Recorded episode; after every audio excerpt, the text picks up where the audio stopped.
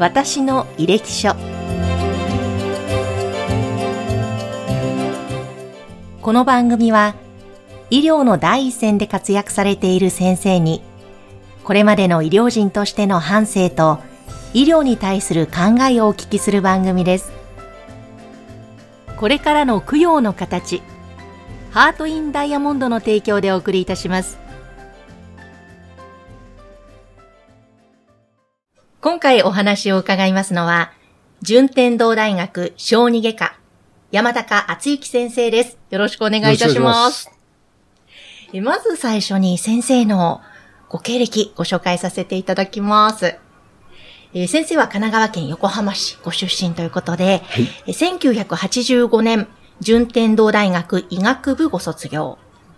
そして1987年には、順天堂大学医学部附属順天堂医院、小児外科入局され、助手となられました。はい。えー、そして海外留学などを経て、はい、2006年には、順天堂大学医学部小児外科主任教授になられ、えー、はい、現在、お仕事をこの小児外科で、えー、様々な手術の症例とともにされているということなんですが、今日はですね、あの、先生の子供の頃のお話から、また学生時代や、そして新人研修医の頃、そして今、これからというところで、いろいろお話を伺っていきますので、よろしくお願いいたします。はい、よろしくお願いします。どうも。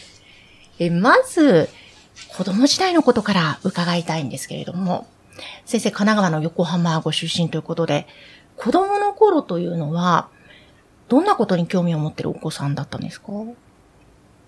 子供の、これ私の父親が開業医だったんですけど、勉強も、その当時はね、勉強も、スポーツも、すべてが、あの、楽しかったですね。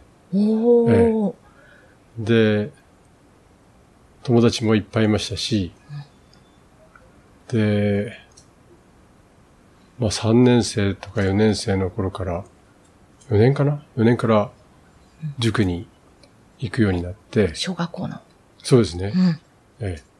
でもなんか受験というよりも、受験っていう意識よりも、まあ勉強をしに行くっていうか、それも小さな山の中にある寺子屋、今の人に言ってもわかんないかもしれませんけど、寺子屋ってわかります？寺子屋塾みたいな。はい。少人数の。4人、3人3人だから、20人以下だったんじゃないかな。はい。うん。そこで、あの、すごい、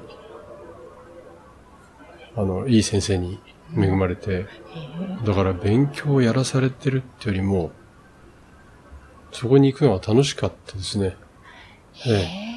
で、まあ、小林さんで成績も悪くなかったし、うん。あと、まあ、スポーツ、まあその当時はスポーツって言わないけど、野球やったりね、うん、あの、校庭で遊んだりするじゃないですか。あと終わった後に、学校が終わった後にみんなとその野球をやったりだとか、うん、そういうのが非常に楽しかった時代ですね。4年、5年、6年。受験の時も、まあ勉強はしましたんですけど、全く義務的な印象はなかったし、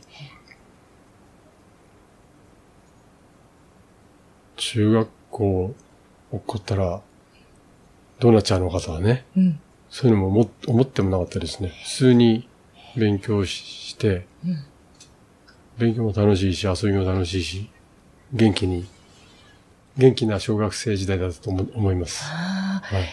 えー、それで勉強も遊びも楽しんで、そして受験されて、麻布中学高等学校に進まれたわけですよね。はい、あの、まあ、お父様が開業医をされてたということだったんですが、はい、その、まあ、小学生時代というのはお父様の背中というのはどういうふうにご覧になってたんですか？尊敬してたんじゃないんですかね。でも、あんまりね、喋らなかったかな。お父様。弟は、あの、父親と一緒に話したりだとかしてましたけど、私はもし、車の中で二人きりになったら、なんか息が詰まりそうな 感じで、家でも、あの、二人きりになるとなんか話すこともないし、どっちかっていうと、話すことがなかったっていうような対象ですかね。はい、ただ食事が終わると自分の部屋に行って、あの、勉強してたみたいなんで、そういう点では、もう、心のどっかで尊敬はしたんだと思います。なんかその、お医者様というお仕事にも何か影響を、その、受けたりはされたんですか？目指すきっかけだと思いますね。うん医者になるようにとか言われたことは全くありませんけど、好きなことをやれ、やっていいっていう感じでしたけど、ただ私が、もう、小学校の低学年の頃から、まあその、今はどうかわかりませんけど、当時、魚の解剖だとか、そういう実習があったんですね。そういうので、まあ父親も、あの、いいんでしたけど、手術室があって、手術をしてたので、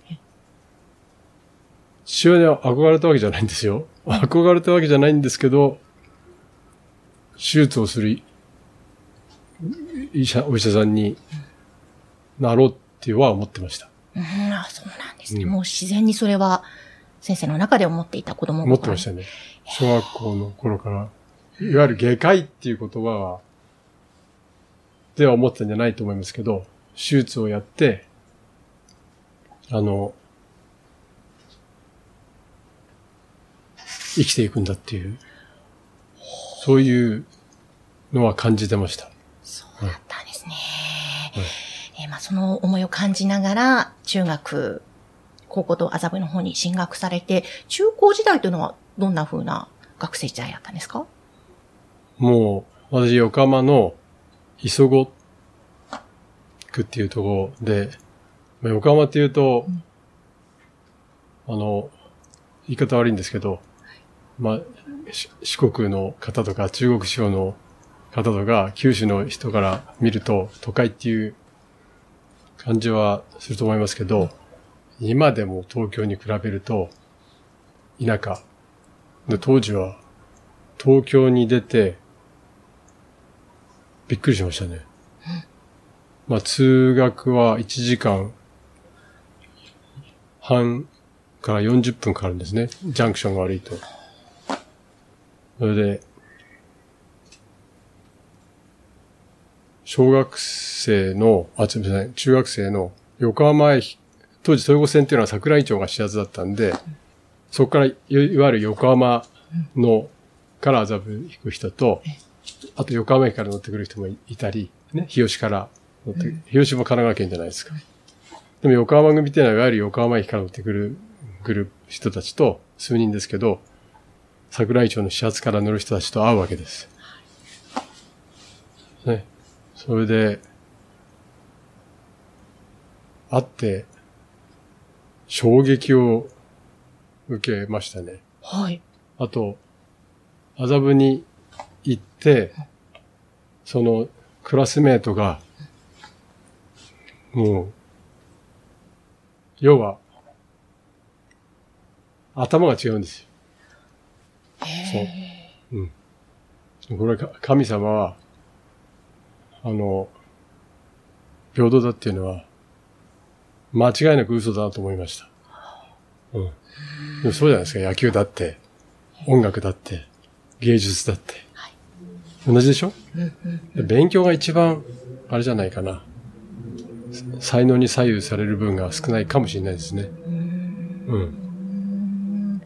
特に医学部に入るっていうのは、多少、かなりさ、たかなりでもないな、多少才能は影響するかもしれないけど、ただ数学に行くとかね、うん。物理学科に行くとかね、これはね、絵と音楽と一緒。才能がなきゃ、無理。すごく優秀な同級生がたくさんいたと。その中で先生はどう過ごされてたんですか？最初僕はし小学校の中では、まあ優秀な方だったんですね。うんそれでまあ、遊ぶに入れていただいて、行って、うん、それは本当に、これは無理だなと思いましたね。うん。もう最初から練習しないで、要するに、10秒前半とか、9, 9秒後半で走れる人がいっぱいいるわけ。あの、陸上100メートルとかで。そうそうそう。ん陸上に例えるなら。はい。うん。もうた多分その日本のね、10 9秒とか10秒前半で走ってる人だってもう小さい頃から足が速いんですよ。うん、うん。ね？最初から足が遅いのに、はい。9秒台とか10秒前半なんてありえないわけ。うんそれと一緒。でもそういう、すごい才能を持った同級生がいる中で、先生はどういうふうに、こだから勉強ししても無理だなって。う、うん。ね。でも、医者になることは諦めてないんですよ。はい。うん。でももう、その時はなんだろうな。やっぱり、毎日はた楽しく、かつ暗かったかな。うーん。うん。だって、うんうん。いわゆる挫折感だよね。うん。じゃあ先生の中で、まず最初の挫折というのはやはりその中高時代にあったんですか？もう挫折、そ、それだけじゃないかな、挫折は。強い衝撃を受けたのは。それまでいろいろ困難みたいな、これまで教授になったってもありましたよ。うんうん。だけど、そんなにね、挫折感っていうのはなかったかな。うん、だその小学、桜井町から仲間がいたんだけど、全員僕より頭良かったね。うん。いや、一人は、ノーベル賞取ると思った。うん。それぐらいうん。ズバ抜けた。数ヶ月ぐらいで、うんあこの人は将来ノーベル賞を取る人なんだろうなっていうぐらい、あの、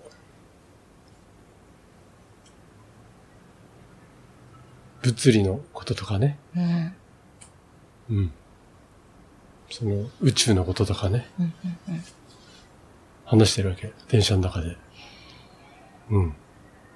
まあ、私もね、すごいもう、なんだろう、絶対受験だっていう感じで勉強し今言われるとせ、まあしてたけど、切羽詰まるような感じになったけど、そういう人っていうのは、あんまり勉強してなかったんじゃないのかなと思って。うーん。えーでもなんかその衝撃を受けられて、小中過ごして、でもお医者さんになるというのは自分の中に諦めずに持っていら中っしゃって。学高校？で、大学受験あと、大学受験をを。な舐めてたかな。おおそうだったんですね。うん。で小学校の頃は、あの、自由自在とかいろいろ参考書があるんですけど、難問って書いたのは何って書いたんですよ。そういうの結構と解けたわけ。数学とかね。あるでしょ？それで、でも進学校に入れたんだから、まあ、高2かあるいは高3からね、最後の2年間勉強すれば、医学部は入れるだろうぐらいの気でいたかな。うん。だいいわゆるちょうど人生を舐めてたっていうか。そう。それで、みんなあんまり勉強しないんですよ。ええうん。勉強しなくても、で、してる人もいたけど、そういう人が頭いいかっていうとそういうわけじゃないんだよね。うん。それは会ってみないとわからないと思いますよ。うーん。うん。そういう人たちと。うん。それがやっぱり僕にとっては、はい。いや良かったことではあるよね。あ挫折だけど。うん。すごいうん衝撃だったな。ーうーん。もう数ヶ月で分かって、話してると分かるから、はい。ね、一人ぐらい、横浜組でも、僕よりね、頭の悪い人いないかなと思ったけど、うん。もう自分で分かるわけ、それは。うん。うん。野球の選手もみんな分かると思いますよ。うん。才能の点で、野球の選手は。でも才能がないからって、成績が絶対悪いとは限らないけどね。うん。うん。でも、だって、学校の勉強は、ほら、ある程度、試験勉強は点数取れるじゃない。うん。でも頭、この人よりいいな悪いなっていうのは、話してると分かってくるよね。うん。そういう点では、あの、叶わない人がいっぱいいたっていうか、ほとんどそういう感じかな。うん東京はすごいなと思った。なるほど。もうそのじゃあすごい同級生がいる中でうん。中高を過ごされて、で、その後、暗かったよ、だから。ああ、でも、そっか、うん暗かった。けれども、そなんかいつでもこう、うんうん。雲がこうかかってるような感じ。え、そこからこう、光を見出してというか、行っただから運が良かったんだよね。きっかけは。でそれで、人生舐めてて、父親からもよくそう言われたけど、で、参考書買ってくるじゃないですか、高2ぐらいに。で、今、参考書の名前忘れたけど、買ってくるでしょ？数学とか物理だとか。で、その、基礎問題って切って書いてるんだよ。はい。それが解けないんだもん。うーん。も う焦ったよね。うん。難問なんて全然無理よ。き、きって書いてある、そういう、チャート式とかなんとかそういう、なんかさ数学のねえ、そういうのは、と解けないわけ。うん。で、これはまずいと思って、やり出したかな。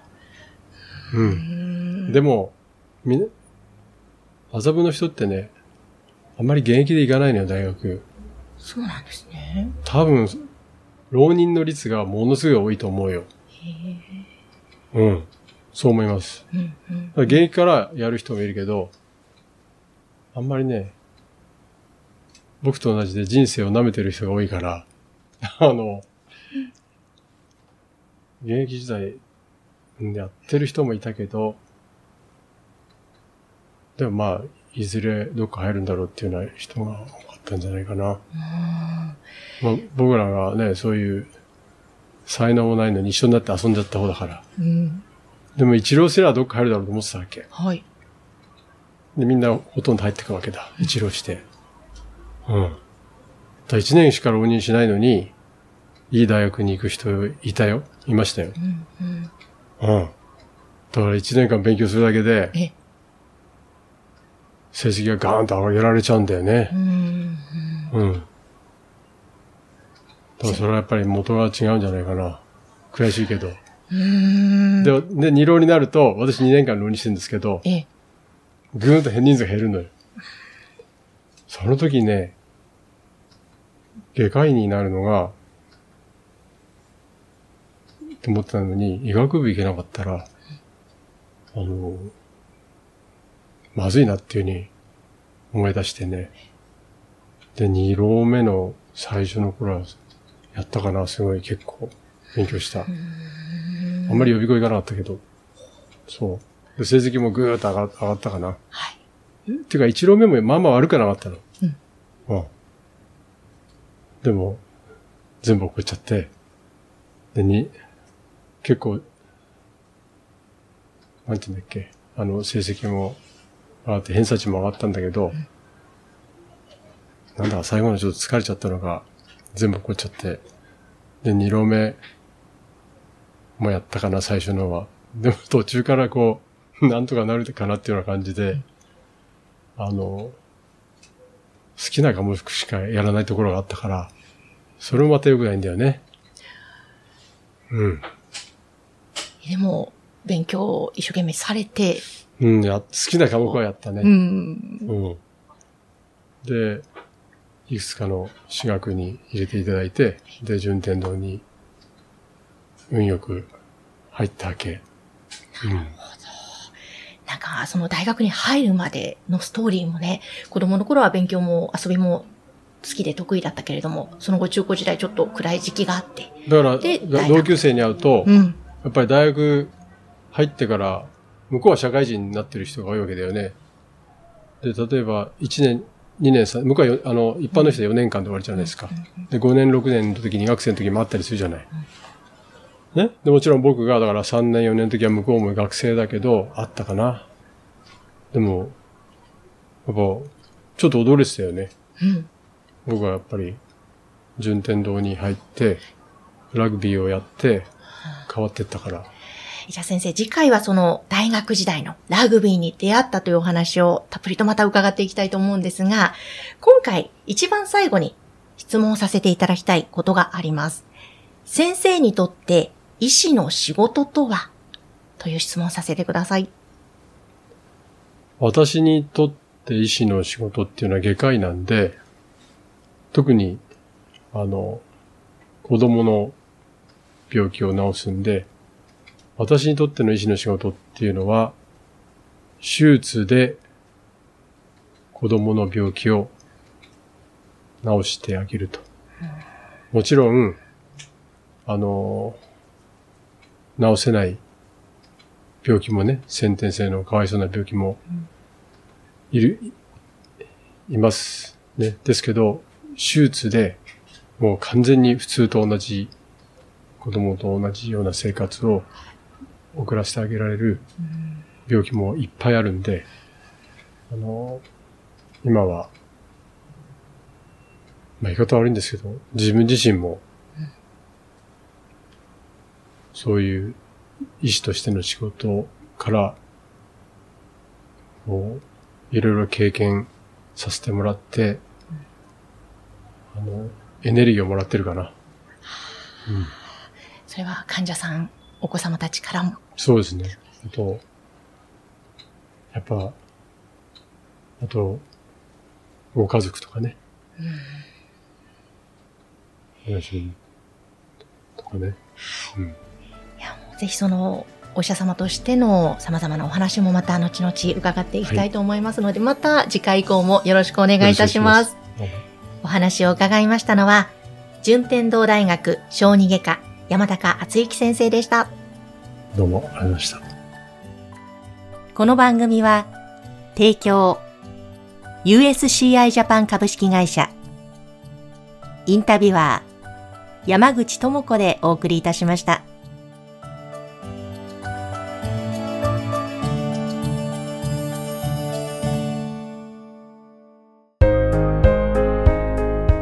手元供養には、ご遺骨で作るダイヤモンドを、ハート・イン・ダイヤモンド。それは、これからの供養の形です。